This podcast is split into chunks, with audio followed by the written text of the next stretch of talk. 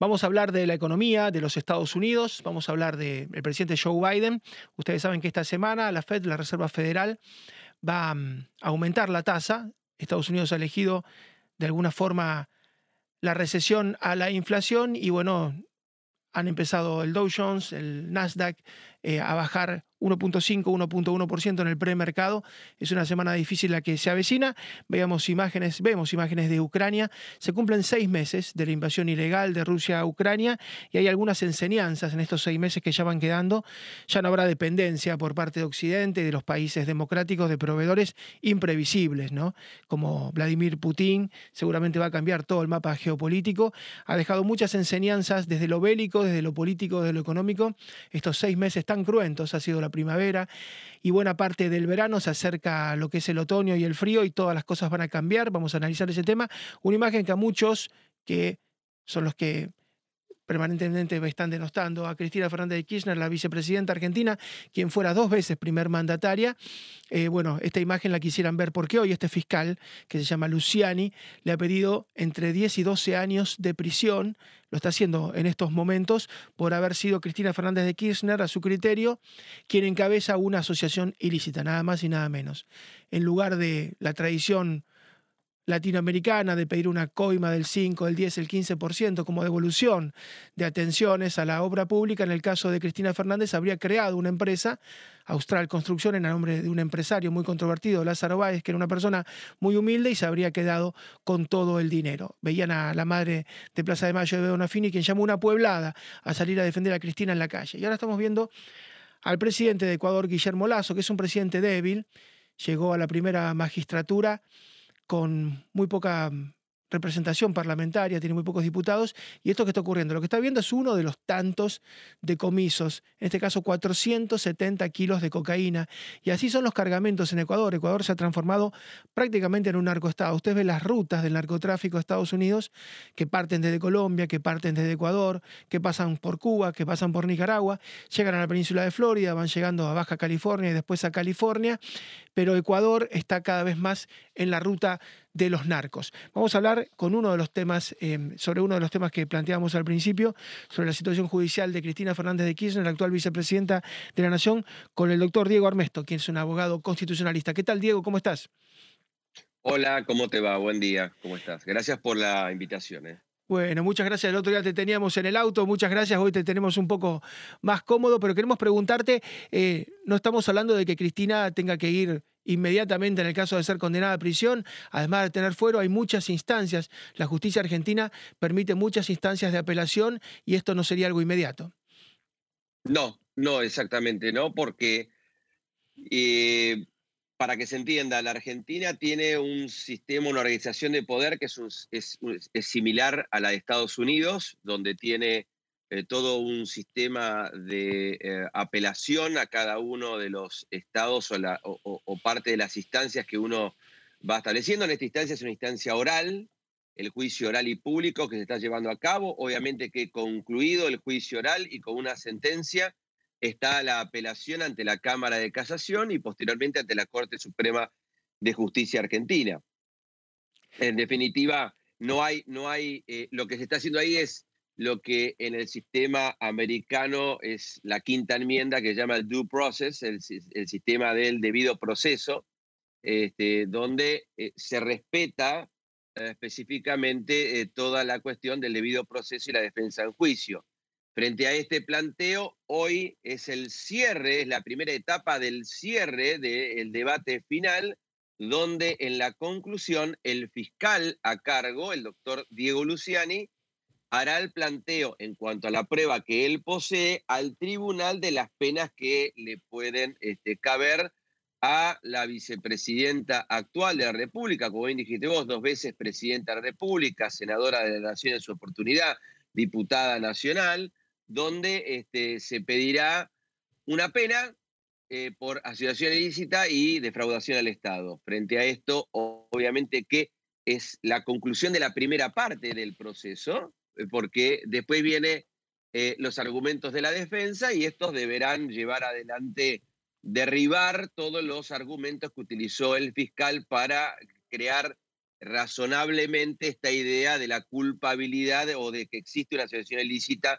y una, una defraudación al Estado por intermedio de este mecanismo que crearon, ¿no? Es decir, crear empresas, esas empresas ganar siempre licitaciones, el pago de adelantos eh, a los anticipos a esas obras públicas, la manera en que se manejó, los vínculos que existía entre el dueño de la empresa y el expresidente Kirchner y el hijo de la, ex, de la actual vicepresidenta, eh, los manejos que se hicieron en el orden provincial, la falta de controles, el manejo de la legislación y de la forma en que se fue desdibujando o dibujando un entramado que a las claras uno con esto se sorprende, este, porque mayormente nosotros en Argentina siempre lo leíamos en los diarios esta cuestión y a veces quedaba como una nota de color de un diario y siempre eh, no se terminaba específicamente de definir eh, claramente. Hoy lo que tenemos son pruebas, yo creo que las pruebas son contundentes, pero obviamente que hay que esperar este, porque este, siempre está bien, igual que en el sistema americano, todos este, gozamos eh, del principio de inocencia hasta que se demuestre lo contrario. Entonces, hasta que no haya una sentencia firme, nadie va a poder este, dar una, una resolución definitiva a este tema. Diego, y la última da la sensación de que ha pedido ampliar su declaración. La actual vicepresidenta ha elegido una defensa política, ha, elegido defenderse desde la política, posiblemente se llame una pueblada, una movilización, acompañarla. Es decir, ante este cúmulo de, de pruebas se habla de tres toneladas de papeles distintos, ¿no? que tienen las fojas que se han armado y expedientes en contra por unos 3.000 kilos, bueno, la respuesta va a ser política en la calle, decir, me persiguen, es fair, están de alguna manera armando una causa, los jueces están orientados hacia el macrismo, que sería la oposición, ¿no? Serían adeptos a Mauricio Macri. Es una respuesta más política que jurídica, parece. Mira, ella hoy pidió mañana ampliar su declaración indagatoria. El Código Procesal Penal de la Argentina, el artículo 393, es muy claro porque estamos en la etapa eh, de cierre del proceso, por ende no existe razón alguna para poder ampliar la indagatoria. Es decir, el momento de ampliar la indagatoria se terminó, salvo que ella asuma su defensa, o y la segunda parte, que es la última parte del Código Procesal, que te dice que y esto lo vemos en las películas, quiere decir sus últimas palabras antes de la condena. Bueno, ahí tendrá su oportunidad de, alegar y hacer su defensa política. Pero vos fíjate que lo dijiste bien, es más una defensa política que una defensa jurídica. Y en esta etapa del proceso, lo que tiene que hacer la defensa es rebatir esa prueba que presentó el fiscal. Yo tengo que, si yo fuera abogado tuyo, y vos tenés una acción penal, yo tengo que rebatir y, demoler esa prueba que presentó el Ministerio Público. Si yo voy a hacer una defensa política, obviamente que va a quedar una defensa política. Y yo creo que eh, eh, pasa por ahí. Cuando vos no tenés los argumentos para defenderte con respecto a la prueba, mayormente lo que van a utilizar es esta defensa política. Entonces el llamado a una pueblada, el llamado a defenderla, el llamado a marchas, a cortes, a sitiar la ciudad de Buenos Aires, a enfrentarse al Poder Judicial del lawfare, que es el, es el, es el brazo de los medios y este, de la derecha este, latinoamericana que quiere voltear a los líderes populares, como lo hicieron con Lula, como lo hicieron con Evo. Es decir, específicamente cae en saco roto y no tiene razón alguna que se tenga en cuenta estos argumentos que, como vos dijiste, son meramente políticos. Y siempre digo lo mismo, cuando la política entra a tribunales, la justicia sale por la ventana. En esta instancia estamos hablando de temas de justicia, temas de pruebas, temas de hechos, y lo que se está ventilando son esas cuestiones.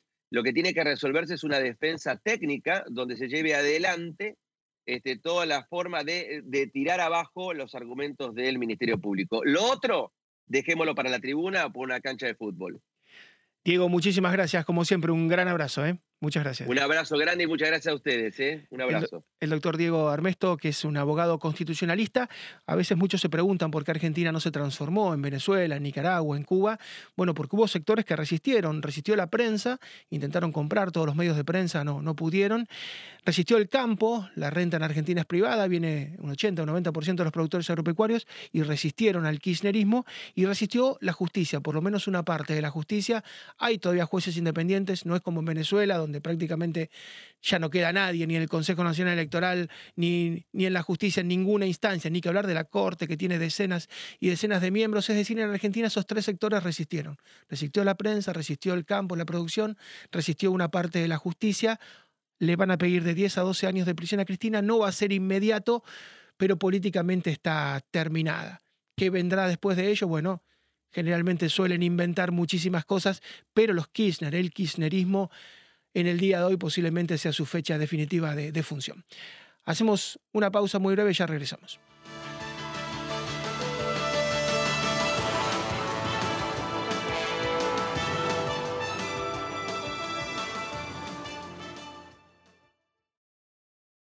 This podcast is a part of the C Suite Radio Network. For more top business podcasts, visit c-suiteradio.com.